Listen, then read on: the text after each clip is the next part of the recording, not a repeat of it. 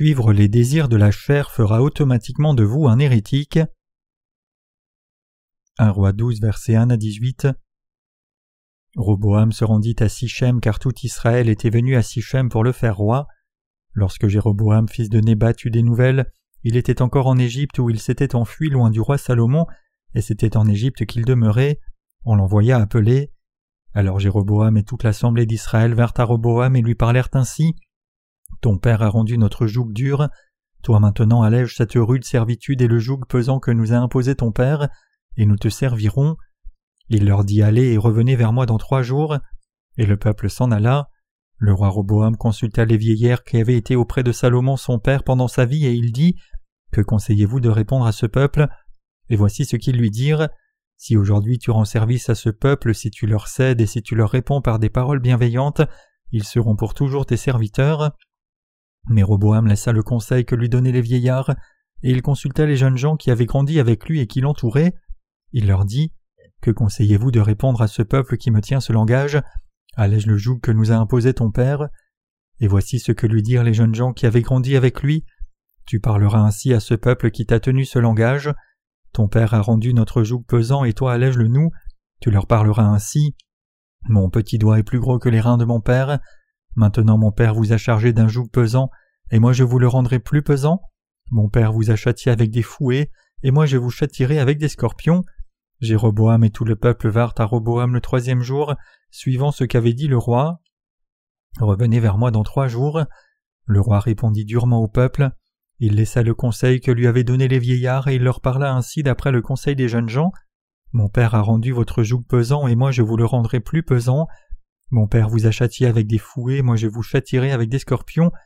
Ainsi le roi n'écouta point le peuple, car cela fut dirigé par l'Éternel, en vue de l'accomplissement de la parole que l'Éternel avait dite par Achija de Silo à Jéroboam, fils de Nébat. Lorsque tout Israël vit que le roi ne l'écoutait pas, le peuple répondit au roi Quelle part avons-nous avec David? Nous n'avons point d'héritage avec le fils d'Isaïe. À tes tentes Israël, maintenant pourvois à ta maison David, et Israël s'en alla dans ses tentes. Les enfants d'Israël qui habitaient les villes de Juda furent les seuls sur qui régna Roboam. Alors le roi Roboam envoya Adoram qui était préposé aux impôts. Adoram fut lapidé par tout Israël et il mourut. Et le roi Roboam se hâta de monter sur un char pour s'enfuir à Jérusalem. Le passage des Écritures d'aujourd'hui que nous venons de lire rapporte les événements qui se sont produits quand Roboam, fils de Salomon, accéda au trône. Roboam était le fils du roi Salomon par le sang, quand le roi Salomon est mort, le peuple d'Israël vint à Sichem pour voir son fils Roboam et lui fit une requête. À ce moment-là, un homme appelé Jéroboam, fils de Nébat, retourna de son exil en Égypte et vint voir Roboam en même temps que le peuple d'Israël. Ton père a rendu notre joug dur, toi maintenant allège cette rude servitude et le joug pesant que nous a imposé ton père. Jéroboam et le peuple d'Israël demandèrent à Roboam Maintenant que tu es devenu notre roi, montre de la considération pour nos difficultés, que ta loi soit plus facile que celle de ton père. Si tu imposes aussi des lourds fardeaux comme l'a fait ton père, nous ne serons plus capables de porter ce poids. Promets-nous donc que tu allègeras nos fardeaux, nous te servirons alors de tout cœur. En dépit de cela, même si le peuple d'Israël demanda à Roboam de ne pas régner sur eux comme son père l'avait fait, Roboam, fils de Salomon, rejeta la demande du peuple et leur parla encore plus durement. Son rejet de la demande du peuple venait de son arrogance. Bien sûr, Roboam consulta d'abord les anciens qui s'étaient tenus devant son père Salomon quand il était en vie, demandant leur conseil face à la demande du peuple. Ils conseillèrent au roi Roboam de se retenir en lui disant Si tu veux vraiment les servir et leur répondre avec bonté, ils seront tes serviteurs pour toujours. Cependant, le roi Roboam n'a pas écouté leurs conseils. Plutôt, il a consulté les jeunes gens qui ont grandi avec lui, posant la même question. Ces jeunes hommes conseillèrent alors à Roboam de dire aux gens Mon père était inférieur à moi. Si mon père vous a dirigé avec des fardeaux lourds et le fouet, alors je vous châtirai avec des scorpions. Donc, suivant le conseil de ces jeunes gens, le roi Roboam répondit au peuple durement Puisque mon père vous a dirigé avec les fouets, moi je vous dirigerai avec les scorpions. Quand le peuple d'Israël vit que le roi ne les avait pas écoutés, ils retournèrent à leur tente en disant Veille sur ta propre maison.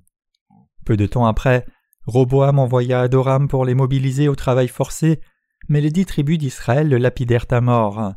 Et ces dix tribus parmi les douze tribus d'Israël firent de Jéroboam leur roi.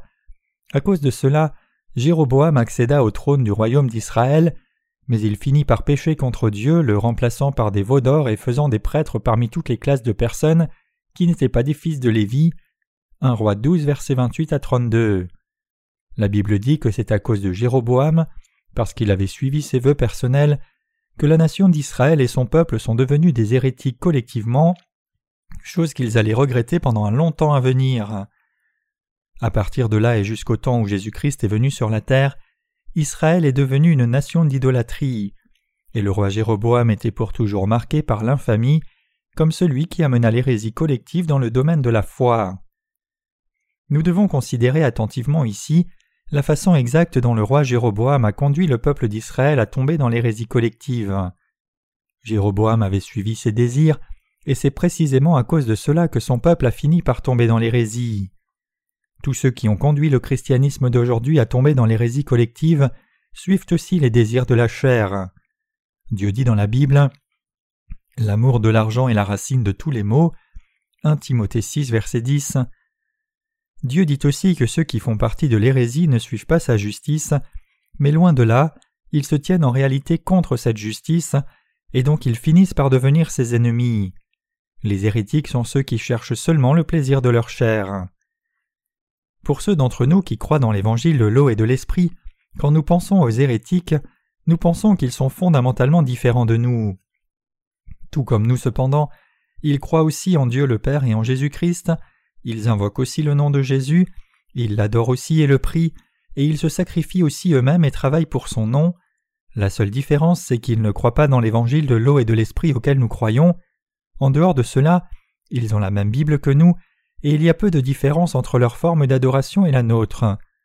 Nous sommes souvent incapables de discerner l'hérésie, et c'est parce que nous ne comprenons pas très bien ce que recherchent les hérétiques. En fait, le christianisme hérétique est aussi sorti de l'Église de Dieu, c'est-à-dire de groupes corrompus de croyants. Comment est-il alors possible que l'hérésie sorte de l'Église de Dieu? En réalité, l'origine des groupes hérétiques remonte à très longtemps, et jusqu'au jour de Jéroboam, même au jour du roi Salomon. C'est depuis les jours de Jéroboam que tout le peuple d'Israël est devenu hérétique. Nous pouvons voir cela plus clairement si nous regardons à la façon dont le roi Salomon marchait. Puisque le roi Salomon a cherché et suivi seulement les désirs de sa chair, il a fini par se permettre à lui-même et à son peuple d'adorer des idoles, et à la fin il est devenu un hérétique dans la présence de Dieu. Depuis Salomon, nous pouvons voir que si quelqu'un suit seulement ses désirs personnels, il devient un hérétique devant Dieu. Donc c'est pour nous avertir de ces risques et pour nous enseigner une leçon que Dieu a écrit cette histoire dans l'Ancien Testament pour nous. Salomon avait hérité du trône de son père David tout comme sa richesse et sa splendeur. En gagnant de nombreuses guerres, son père David avait vaincu beaucoup d'ennemis, amené les nations voisines à la soumission et bâti une grande richesse de ses tribus. David était un homme dont le cœur était en harmonie avec le cœur de Dieu, et il était aussi un bon roi d'Israël. Durant toute sa vie, David n'a été repris sévèrement par Dieu qu'une seule fois, et cela s'est passé lorsqu'il a pris la femme d'Uri par convoitise. Excepté cela, il n'y avait vraiment aucune autre raison ni occasion où David ait été durement repris par Dieu. Par contre, tout ce que le roi Salomon a fait était de jouir de toute cette richesse et de servir des idoles. Le roi Salomon a bâti le temple de Dieu comme tout premier accomplissement, une fois qu'il a succédé à son père sur le trône. Il a élevé une force de travail de plus de trente mille hommes parmi le peuple d'Israël, ajoutant dix mille hommes encore, pour travailler pendant un mois et rester chez eux pendant deux mois. 1 roi 5 verset 14 puisqu'il est aussi écrit qu'il y avait soixante-dix mille milleurs et quatre-vingt mille tailleurs de pierre dans les montagnes. 1 roi 5 verset 15 alors que le temple de Dieu et le palais de Salomon étaient en construction, tout le peuple d'Israël devait certainement être mobilisé en force de travail pour au moins plusieurs mois de l'année. Alors que le roi Salomon a imposé ce travail pénible à son peuple, lui-même vivait une vie de richesse et de splendeur extravagante. La Bible dit que durant sa vie, Salomon a dépensé de l'argent comme si c'était aussi commun que les pierres du sol. Il a dilapidé sa richesse ainsi durant toute sa vie, et il n'avait pas moins de mille concubines.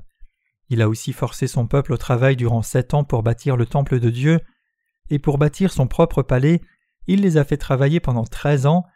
S'il avait vraiment pris soin du peuple, alors il les aurait seulement fait travailler un an ou deux pour bâtir son palais, puis aurait laissé le peuple se reposer et servir sa famille. Pensez-y vous-même, imaginez que je vous ai amené au travail forcé pour travailler pendant treize ans afin de bâtir ma propre maison. J'aurais eu affaire à une dure résistance de votre part. C'est pour cela que lorsque le règne du fils du roi Salomon commença, le peuple d'Israël est venu vers le roi Roboam et lui a demandé d'alléger leur travail pénible. Le roi aurait dû écouter et accéder à leur demande, mais il l'a rejeté comme un insensé et attisa ainsi leur rébellion. Mais c'était la volonté de Dieu que le roi Roboam refuse la demande du peuple. Comme le roi Salomon avait servi les idoles, ce que Dieu a en horreur, son fils Roboam a été autorisé à faire cette erreur pour que Dieu rende son jugement pour le péché de son père Salomon. Pourquoi l'hérésie émerge-t-elle au sein du christianisme? L'hérésie se développe dans les communautés chrétiennes parce qu'il y a des gens comme Roboam et Jéroboam parmi eux. Examinons maintenant de plus près pourquoi l'hérésie a émergé au sein du christianisme. Même pour nous qui croyons dans l'évangile de l'eau et de l'esprit, si nous suivons trop nos désirs personnels, alors nous deviendrons aussi des hérétiques, et pour ceux qui sont dans les communautés chrétiennes aussi, s'ils croient au christianisme seulement comme une question de religion, plutôt que de mener leur vie de foi en croyant dans l'évangile de l'eau et de l'esprit, alors ils seront aussi vus comme des hérétiques du point de vue de Dieu. Bien que ce soit naturel que cela arrive aux chrétiens de nom, vous devez réaliser que même si quelqu'un suit Dieu, s'il poursuit seulement ses désirs personnels, alors il deviendra aussi un hérétique. Même pour les croyants dans l'évangile de l'eau et de l'esprit, s'ils vivent seulement selon les désirs de la chair, alors ils peuvent aussi devenir des hérétiques devant Dieu. Jéroboam avait suivi ses propres désirs, c'est pour cela qu'il est devenu un hérétique du point de vue de Dieu. Le roi Jéroboam était un hérétique devant Dieu, c'est parce qu'il avait suivi seulement les désirs de la chair selon l'envie de son cœur. Les hérétiques suivent leurs prédécesseurs hérétiques. Jéroboam avait été témoin de la marche de Salomon en servant dans sa cour, c'est pour cela qu'il a commis les mêmes péchés hérétiques que le roi Salomon. Ainsi, puisque le peuple d'Israël a aussi marché dans les traces de Jéroboam et a répété les mêmes péchés qu'il avait commis, ils sont devenus des hérétiques haïs de Dieu. Il y a beaucoup de gens dans les communautés chrétiennes d'aujourd'hui qui sont emprisonnés par des hérétiques collectifs. Dans le christianisme aujourd'hui, tous ceux qui ne croient pas en l'évangile de l'eau et de l'esprit sont en effet des opposants de Dieu, mais ce n'est pas parce qu'ils veulent vraiment s'opposer à Dieu que cela s'est produit. Plutôt, c'est parce qu'ils sont incapables de mettre de côté les convoitises de la chair dans leur cœur. Si quelqu'un n'est pas né de nouveau, et que son cœur n'est donc pas rempli du Saint-Esprit, alors il est incapable de rejeter les désirs de la chair, et c'est pour cela qu'il finit pour appartenir à l'assemblée des hérétiques collectifs. C'est si frustrant quand je pense à ces gens qui suivent leur propre envie devant Dieu. Comment un pasteur conduit par sa propre convoitise charnelle peut-il être appelé leader du christianisme? Ces pasteurs ne connaissent pas l'évangile de l'eau et de l'esprit et n'y croient pas, et donc ils ont beaucoup de péchés dans leur cœur. Alors comment ces pasteurs qui sont ignorants de l'évangile de l'eau et de l'esprit peuvent-ils se tenir devant leurs assemblées et leur prêcher, et encore plus prêcher cet évangile de vérité aux pécheurs? Il est dit que beaucoup d'avantages mondains suivent quand quelqu'un devient pasteur. Les rois ont droit à divers prérogatives royales, mais il est dit que les pasteurs ont droit à encore plus de privilèges que les rois.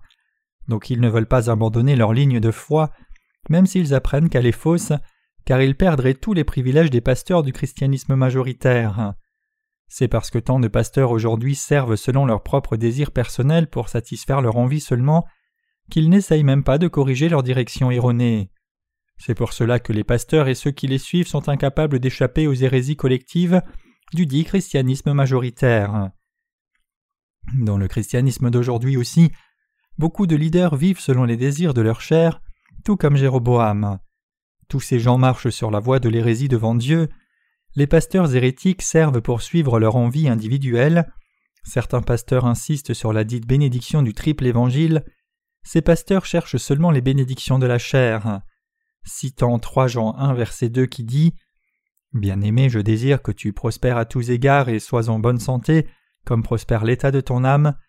Il clame que si quelqu'un croit en Jésus, il ne sera pas seulement sauvé, mais recevra aussi les bénédictions sur la terre et sera guéri de toutes ses maladies physiques. De telles croyances ne sont autres que placer la foi de quelqu'un en péril, des fausses doctrines qui ne sont pas meilleures qu'une mauvaise comédie. Armés de l'argument qui clame tous les problèmes sont résolus si quelqu'un croit en Jésus, ils incitent ceux qui suivent leur propre envie et en font des fanatiques de leurs propres enseignements. Pour ces gens, Jésus est à peine plus qu'un assureur qui garantit leur succès. Au fond de leur cœur, on ne trouve pas Jésus mais des veaux d'or.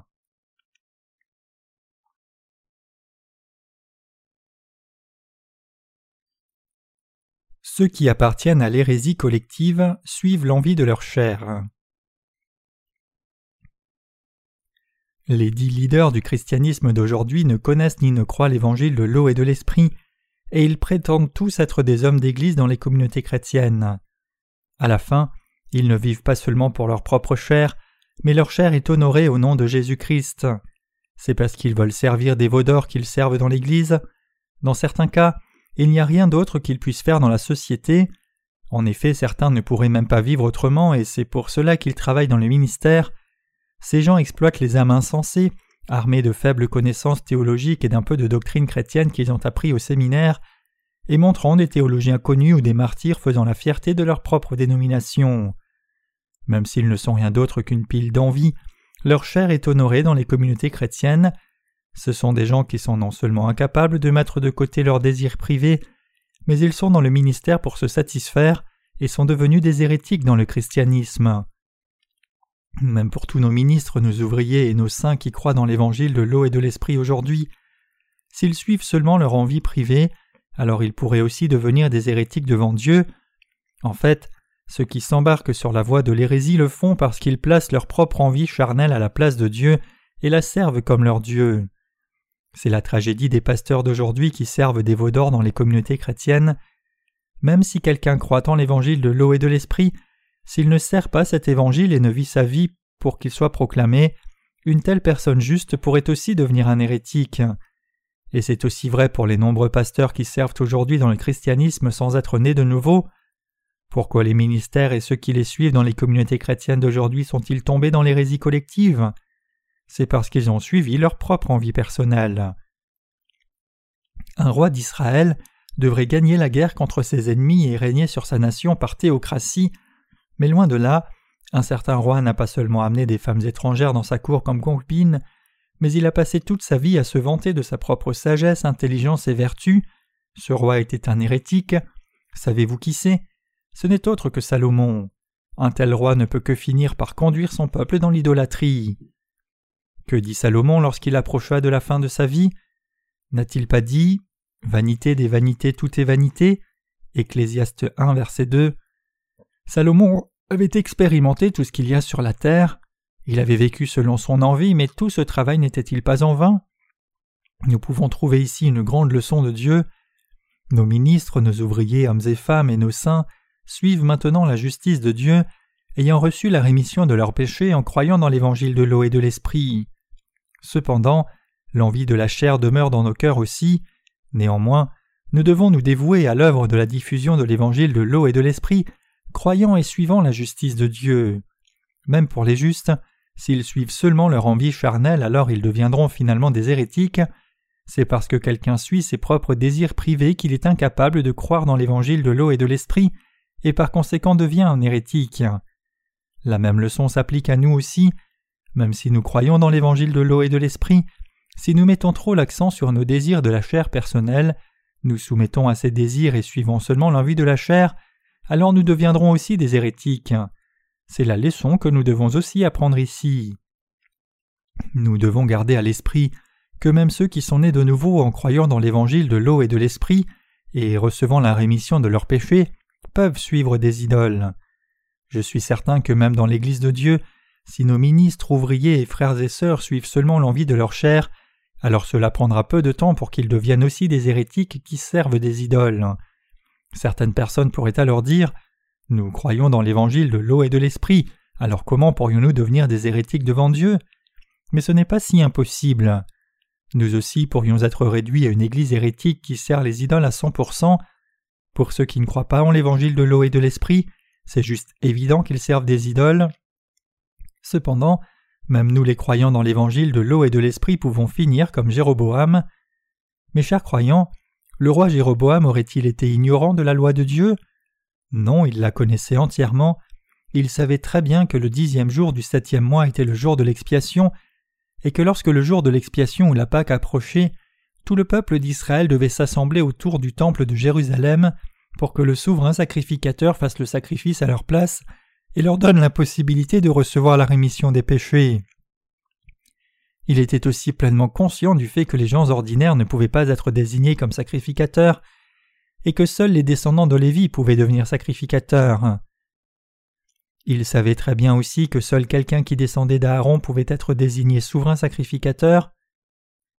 En dépit de sa connaissance de ces conditions, Jéroboam est quand même allé à l'encontre et a corrompu la loi de Dieu, la prenant en moquerie. Tous les changements qu'il a faits ont prospéré. Seuls les Lévites pouvaient devenir sacrificateurs, et seul le dixième jour du septième mois était le jour de l'expiation établi par Dieu. Cela a déshonoré Dieu de les changer. Altérer la loi établie par Dieu est une chose que font les hérétiques, et c'est un péché grave qui change les règles de Dieu. C'est parce que les chrétiens ont tous suivi leur propre envie privée qu'ils sont devenus des hérétiques collectifs. Jéroboam recherchait ses propres envies individuelles. Les autres rois d'Israël qui ont succédé au trône ont tracé des frontières territoriales pour éviter que le peuple d'Israël ne soit en communion avec le peuple du royaume de Juda et qu'il ne fasse pas aller et venir pour faire des contrats avec les frères du Sud. Quand les tribus du royaume du nord d'Israël envahissaient le royaume du Sud, le roi du Juda offrait même de l'argent au roi de l'autre nation et le couvrait d'or et d'argent lui demandant de tuer le roi d'Israël et tout le peuple en échange. Les Israélites demandaient à d'autres pays comme Babylone de tuer les compatriotes à leur place. Israël et Juda étaient devenus des ennemis. Pourquoi cela s'est-il produit? C'est parce que leurs rois ont manqué de mettre de côté l'envie de la chair. Si ces rois avaient mis de côté leurs désirs personnels, cru en Dieu Yahweh comme le seul vrai Dieu, et établi des sacrificateurs pour faire des sacrifices selon le système sacrificiel établi par Dieu, tout le peuple aurait reçu la rémission des péchés et glorifié Dieu.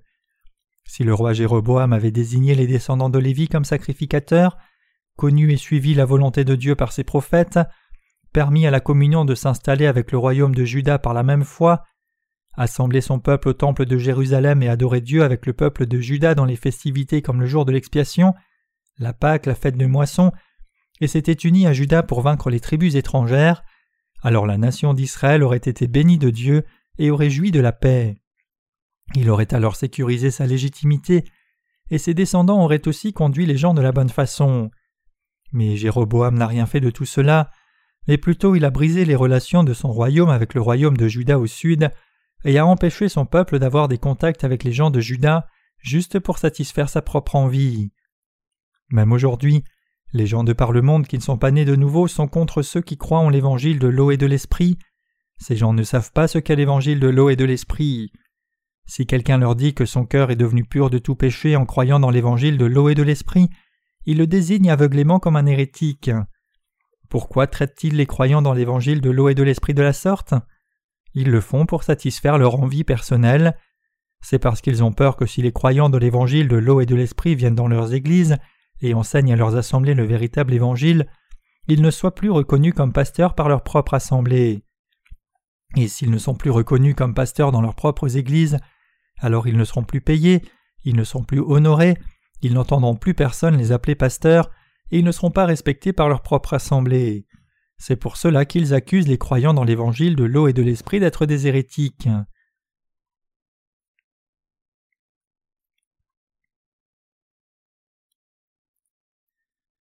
L'hérésie collective dans le christianisme, s'appelant elle-même la dénomination orthodoxe, a émergé par ignorance de l'évangile de l'eau et de l'esprit.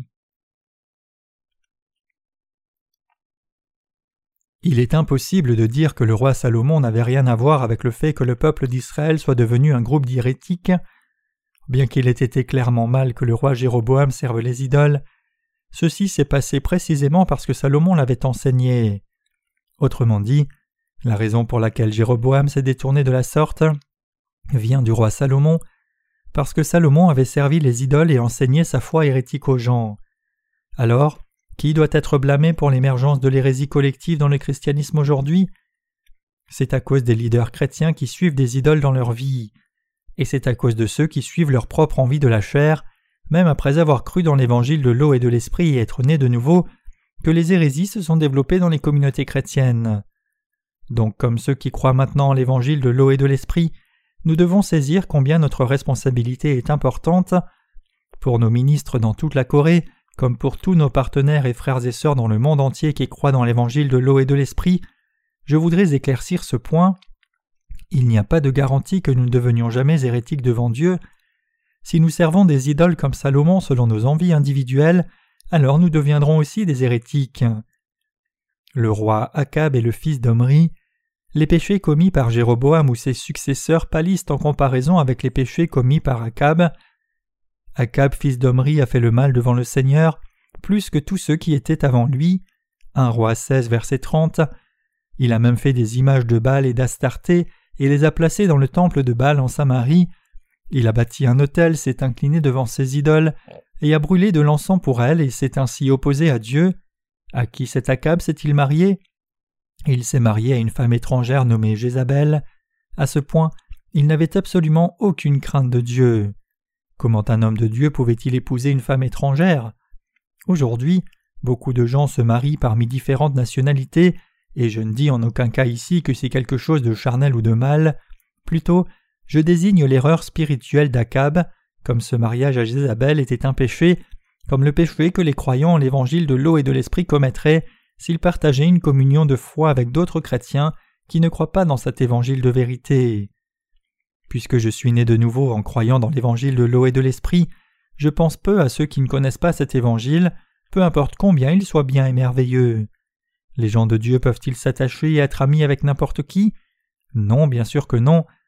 Nos frères et sœurs qui sont nés de nouveau en croyant dans l'évangile de l'eau et de l'esprit peuvent-ils partager la communion avec ceux qui font partie de l'hérésie? Non, ils ne le peuvent pas. Ils peuvent avoir fait cela quand ils ne connaissaient pas l'évangile de l'eau et de l'esprit, mais ils ne peuvent pas faire cela une fois qu'ils ont foi dans le véritable évangile. Parmi ceux qui sont nés de nouveau, quand ceux qui suivent leur propre désir se marient à quelqu'un qui ne croit pas en l'évangile de l'eau et de l'esprit, ils essayent de rationaliser leur comportement charnel, disant en eux-mêmes c'est bon, une fois que je serai marié, je prêcherai l'Évangile à mon épouse et la conduirai au salut. Pour ces gens, j'ai les paroles suivantes. Non-sens, vous pourriez aussi bien essayer d'être Dieu vous-même. Mes chers croyants, pourquoi certains justes se trouvent-ils incapables de discerner ce qui est faux spirituellement? Cela se passe quand ils suivent seulement les désirs de leur chair. Les excréments du corps ne sont pas les seules choses qui sont sales. Ceux qui sont dans le ministère sans croire dans l'évangile de l'eau et de l'esprit sont aussi sales. Les choses qui sont visibles aux yeux de la chair sont-elles les seules choses sales? Ceux qui suivent seulement leur propre envie de la chair, même après être nés de nouveau en croyant dans l'évangile de l'eau et de l'esprit, ne sont-ils pas aussi sales spirituellement? Ils sont en effet impurs spirituellement. Prêchez-vous réellement l'évangile de l'eau et de l'esprit par la foi? Si vous suivez seulement la prospérité matérielle, même si vous vous appelez une personne juste, vous n'êtes pas réellement en train de prêcher l'évangile de l'eau et de l'esprit. Quelqu'un qui suit seulement ses désirs individuels, désire-t-il vraiment servir l'évangile de l'eau et de l'esprit? Non, même si ces gens clament servir l'évangile, du point de vue de Dieu, ils ne sont pas vraiment en train de le servir, car leur but ultime repose sur la prospérité matérielle. Ces gens sont idolâtres. Nous devons avoir le discernement spirituel pour reconnaître ces hérétiques, prêcher l'évangile de l'eau et de l'esprit, et ainsi les conduire à réellement devenir de vrais enfants de Dieu. Donc, nous devons garder à l'esprit que même nous qui croyons dans l'évangile de l'eau et de l'esprit aujourd'hui, pouvons devenir des hérétiques si nous cherchons seulement les choses matérielles du monde. Vous devez réaliser que si vous suivez votre envie, alors finalement vous finirez par dévier de l'évangile de l'eau et de l'esprit, et vous vous trouverez changé en hérétique qui sert des idoles. Moi-même je dois réaliser cela, et vous devez aussi le saisir. Pour ceux qui sont nés de nouveau et croient dans l'évangile de l'eau et de l'esprit, et pour ceux qui ne sont pas nés de nouveau aussi, ils ont tous l'envie de la chair. Dans le passage des Écritures d'aujourd'hui, nous devons saisir comment l'hérésie collective émerge. Je ne dis pas ici maintenant cette dénomination est une hérésie et telle dénomination est orthodoxe. Plutôt, je montre pour que vous le compreniez que les leaders chrétiens et les croyants qui ne croient pas dans l'évangile de l'eau et de l'esprit font tous partie de l'hérésie. Le christianisme d'aujourd'hui de par le monde est devenu une hérésie collective précisément parce qu'ils ne croient pas en l'évangile de l'eau et de l'esprit. Ceux qui sont devenus des hérétiques collectivement essayent de se séparer des croyants dans le véritable évangile pour couvrir leur foi erronée, puisque leurs faux actes seraient exposés s'ils s'associaient aux croyants dans l'évangile de l'eau et de l'esprit. Pire encore, ils s'opposent clairement à ceux qui croient dans l'évangile de l'eau et de l'esprit. En réalité, ils sont devenus des hérétiques parce qu'ils ne connaissent pas et ne croient pas dans l'évangile de l'eau et de l'esprit, et non parce qu'ils sont plus méchants au fond que ceux qui sont nés de nouveau. Par contre, si quelqu'un croit dans l'évangile de l'eau et de l'esprit, s'il suit seulement les désirs de sa chair, alors il est un idolâtre devant Dieu, et il finira par devenir un hérétique qui s'oppose à la justice de Dieu. Même si les désirs de la chair continuent de s'élever dans nos cœurs, nous devons dédier nos corps insuffisants à l'œuvre de Dieu et servir l'évangile de l'eau et de l'esprit, et c'est quand nous servons ainsi la justice de Dieu de tout cœur que nous craignons Dieu. Si nous suivons la justice de Dieu par la foi, alors nous serons chéris, Dieu nous protégera aussi et nous recevrons sa bénédiction abondante. Nous ne pouvons pas mener une vie de foi correcte individuellement nous-mêmes en dehors de l'Église de Dieu. Il y a longtemps, quelques ministres qui avaient travaillé avec nous ont défié l'autorité de l'Église en pensant eux-mêmes Nous allons laisser l'Église de Dieu, établir notre propre Église et être ses leaders et ministres. Confiant qu'ils pourraient ainsi établir leur propre version de l'Église de Dieu, ils ont quitté la vraie Église de Dieu en suivant les désirs de leur chair. Mais Dieu utiliserait-il l'un d'eux Et serait-il en accord avec la volonté de Dieu que chacun suive sa propre envie? C'est seulement parce que nous sommes conduits par le Saint-Esprit, qui nous donne le pain pour nos corps et nos esprits en son temps, et qui nous fait connaître la volonté de Dieu, que nous vivons maintenant selon la volonté du Seigneur, lui ayant dédié nos corps et nos cœurs. C'est parce que Dieu nous tient fermement et nous conduit par sa parole et par le Saint-Esprit que nous sommes maintenant utilisés par Dieu comme ses instruments. Quiconque ne peut pas devenir un leader dans l'Église de Dieu. Par contre, quiconque croit dans l'évangile de l'eau et de l'esprit peut répandre cet évangile et soutenir sa proclamation. Alors que nous pouvons tous prêcher cet évangile, nous ne pouvons pas tous satisfaire le cœur de Dieu, être conduits par lui, penser à son œuvre plutôt que suivre les envies de la chair, ni obéir et servir la volonté de Dieu. Je ne dis pas cela pour me vanter de mes mérites, mais pour expliquer que quiconque ne peut pas supporter le devoir de leader dans l'Église de Dieu, si n'importe qui pouvait le faire, alors Dieu aurait utilisé tout le monde. Mes chers croyants, laissez-moi une fois encore dire clairement ici que même ceux qui sont nés de nouveau et croient dans l'évangile de l'eau et de l'esprit peuvent devenir des hérétiques, qu'il n'y ait aucun doute que même pour nous, si nous suivons les désirs de la chair, nous deviendrons aussi des hérétiques. Cette vérité s'applique également aux saints qui croient dans l'évangile de l'eau et de l'esprit, si quelqu'un suit son propre désir de la chair, alors il deviendra un hérétique. La même chose est valable pour moi aussi. Êtes-vous d'accord avec cela? Il est absolument impératif que nous apprenions au sujet de la volonté de Dieu, et nous devons aussi savoir en détail exactement ce que Dieu nous dit par sa parole. Quand nous regardons au christianisme du temps présent en versant la lumière de la parole de Dieu, nous pouvons voir que c'est devenu une hérésie collective. En citant 3 Jean 1 verset 2 qui dit Bien-aimé, je désire que tu prospères à tous égards et sois en bonne santé comme prospère l'état de ton âme. Les leaders chrétiens d'aujourd'hui disent Nous sommes condamnés à vivre dans les trois malédictions de Satan, mais Dieu a remplacé les trois malédictions de Satan par ces trois bénédictions. Mais en réalité, il s'appuie sur les bénédictions matérielles plutôt que sur les bénédictions spirituelles. Insister sur les bénédictions matérielles est une chose que font les hérétiques. Nous devons donc comprendre la parole de Dieu correctement, l'appliquer à nous-mêmes, et apprendre comment nous devons vivre devant Dieu. Nous devons apprendre au sujet de la volonté de Dieu, réaliser cette volonté et la suivre. Nos pensées ne sont pas ce qui importe. Nous avons encore beaucoup de chemin à faire. Même si les désirs de la chair nous tentent jusqu'à notre dernier souffle, nous devons être sans partage dévoués à l'œuvre de la diffusion de l'évangile de l'eau et de l'esprit, jusqu'au jour où nous serons dans la présence du Seigneur, Réalisons que si nous tombons dans la tentation et suivons les désirs de la chair, nous finirons par devenir hérétiques. Pour nous aussi qui sommes déjà devenus justes, il est indispensable d'examiner nos cœurs aussi souvent que possible, et nous devons participer activement à l'œuvre de diffusion de l'Évangile de Dieu. Nous devons faire tout ce qui est nécessaire pour faire l'œuvre de Dieu, et nous devons continuer de soutenir le ministère de l'Évangile pour amener ses fleurs à éclore. Mes chers croyants, Quand nous travaillons dur dans ce monde pour gagner de l'argent et servons l'évangile de l'eau et de l'esprit avec cet argent, c'est ainsi que nous pouvons soutenir la prédication de l'évangile. De nos jours, les gens n'aiment pas quand des étrangers les approchent pour essayer d'avoir une conversation avec eux. Donc comme Dieu nous a donné de la sagesse, nous avons déjà répandu l'Évangile par notre littérature et le service d'Internet depuis maintenant dix ans. Nous voyons maintenant combien cette stratégie a été extrêmement efficace pour la diffusion de l'Évangile. Toutes ces œuvres sont faites par Dieu lui-même à travers ses serviteurs. Peut-être pensez-vous en vous-même Bon, cela fait maintenant un certain temps que je crois dans l'évangile de l'eau et de l'esprit, et je ne risque pas de devenir un hérétique. Cependant, si vous suivez l'envie de votre chair, alors vous aussi serez ruiné sans faute. Le roi Jéroboam est devenu un hérétique devant Dieu, se mettant lui-même à la tête de l'hérésie collective. Nous devons apprendre de la parole de Dieu que Salomon aussi a manqué dans sa vie de foi parce qu'il a suivi les désirs de sa chair. À tous, de moi-même à nos ministres, nos ouvriers nos saints, je voudrais dire ceci clairement.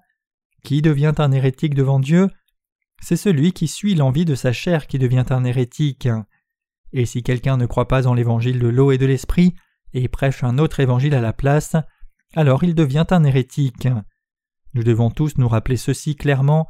Pour nous aussi, si nous voulons éviter de devenir hérétiques devant Dieu, nous devons avoir la foi, suivre la volonté de Dieu, et toujours vivre par la foi.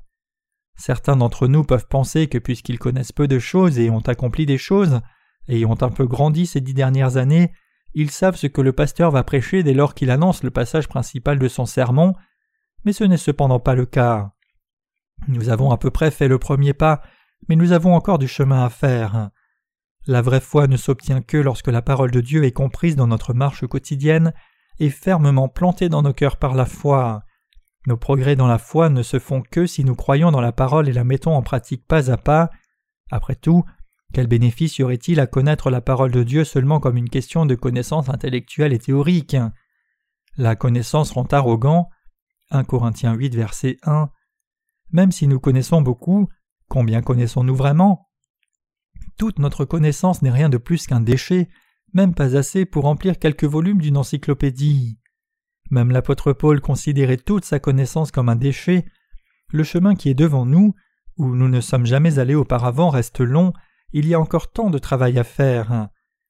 Voulez-vous devenir un hérétique?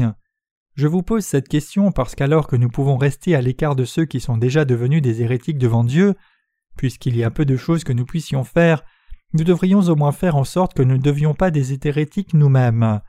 Pensez-vous que nos ministres qui croient dans l'évangile de l'eau et de l'esprit ne deviendront jamais des hérétiques? Loin de là. Peu importe qu'ils soient des ministres nés de nouveau, s'ils ne continuent pas de travailler à servir et répandre la justice de Dieu et l'évangile de l'eau et de l'esprit, il est à cent pour cent possible qu'ils deviennent aussi hérétiques. Avant, il m'était difficile de dire des choses pareilles, mais maintenant je suis plus que capable de les dire.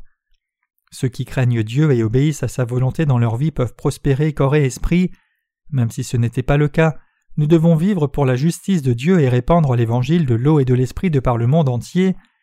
Tout dans ce monde a été fait par Dieu, et toutes choses sont dans ses mains. C'est pour cela que ces créatures vivent en paix, dans la providence de Dieu. Ainsi, si nous qui vivons maintenant devant Dieu dédions nos vies à l'œuvre de diffusion de l'évangile de l'eau et de l'esprit dans le monde entier, Dieu prendra soin de nous tous et amènera la prospérité en son temps. Il y a bien sûr des temps où nous sommes dans la difficulté, cependant comme le dit le proverbe, la patience est amère mais son fruit est doux. Si nous continuons de servir l'œuvre spirituelle dans les temps bons et difficiles, nous prévaudrons à la fin. N'avons-nous pas vu comment Dieu nous a bénis quand nous avons rempli notre devoir au mieux de nos capacités en obéissance à sa volonté? N'abandonnons donc pas notre effort présent pour suivre le Seigneur, ne tombons pas dans le désespoir, mais vivons nos vies selon la justice de Dieu jusqu'à la fin. En effet, si nous combattons notre chair et l'amenons à la soumission, plutôt que de suivre nos envies individuelles, et si nous suivons la volonté de Dieu, alors nos cœurs seront remplis d'un plaisir et d'une joie indescriptible, réconfortés par le Seigneur. Je suis sûr que vous avez expérimenté ceci auparavant, quand votre cœur était dans la joie, même si votre corps se sentait complètement épuisé. Faisant confiance à la justice de Dieu, nous devons tous mener le genre de vie qui est conforme à sa justice.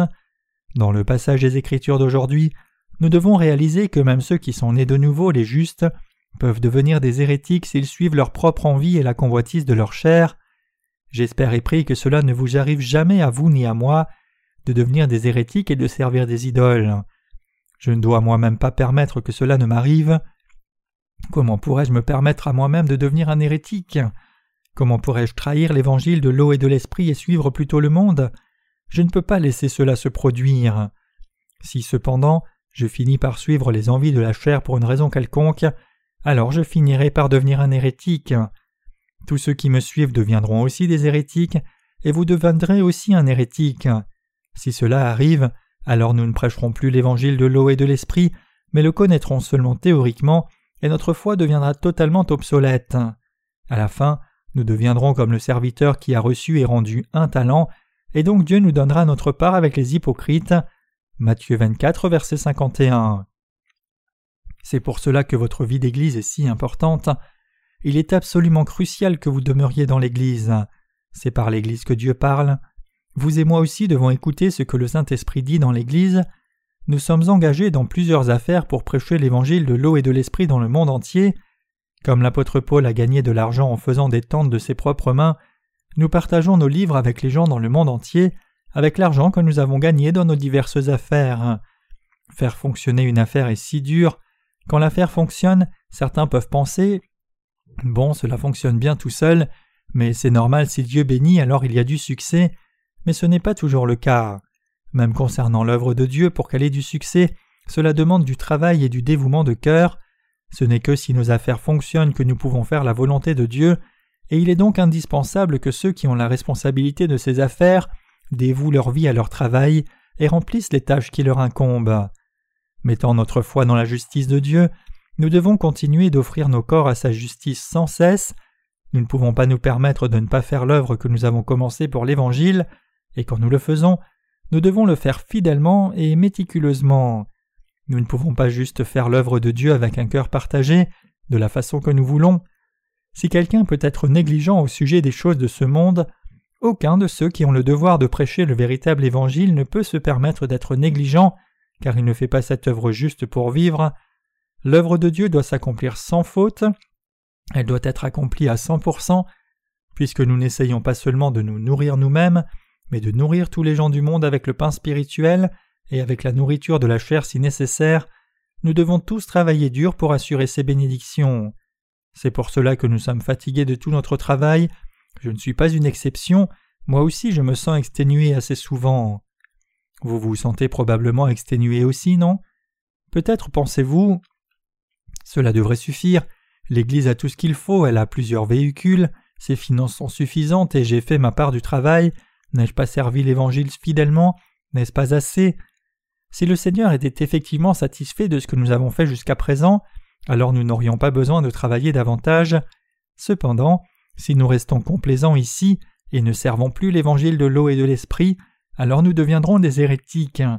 Si nous suivons seulement nos propres désirs de la chair et vivons nos vies seulement pour cela, nous deviendrons des monstres spirituels. Nous deviendrons comme Jéroboam, c'est cent pour cent garanti. Moi, je n'ai aucune envie de devenir comme Jéroboam, et je ne veux pas non plus devenir comme le roi Salomon. Même si c'est humble, je veux devenir un ouvrier de Dieu, et quand le Seigneur viendra, je veux l'entendre me dire Bien, bon et fidèle serviteur, tu as été fidèle en peu de choses et je te confierai de plus grandes choses. Jusqu'au jour où j'irai au royaume des cieux pour jouir pour toujours de la richesse et de la gloire de Dieu avec lui, je veux vivre ma foi en attendant et en espérant ce jour. Ce jour viendra sans faute. Beaucoup de gens ne prennent pas les hérétiques assez au sérieux même s'ils sont avertis à leur sujet. Ceux qui appartiennent à l'hérésie cependant sont totalement méchants. Tous ceux qui servent des idoles devant Dieu ne pourraient pas être plus méchants. C'est mon espoir et ma prière que Dieu protège tous les serviteurs et les saints dans son Église. Dans ces temps de la fin, je prie Dieu de protéger tous nos partenaires et saints en Corée et dans le monde entier. Je vous exhorte tous à craindre Dieu dans ces derniers jours, à servir l'Évangile dans le Seigneur, et à prospérer corps et esprit, que Dieu nous bénisse tous, nous qui croyons en sa justice. Amen.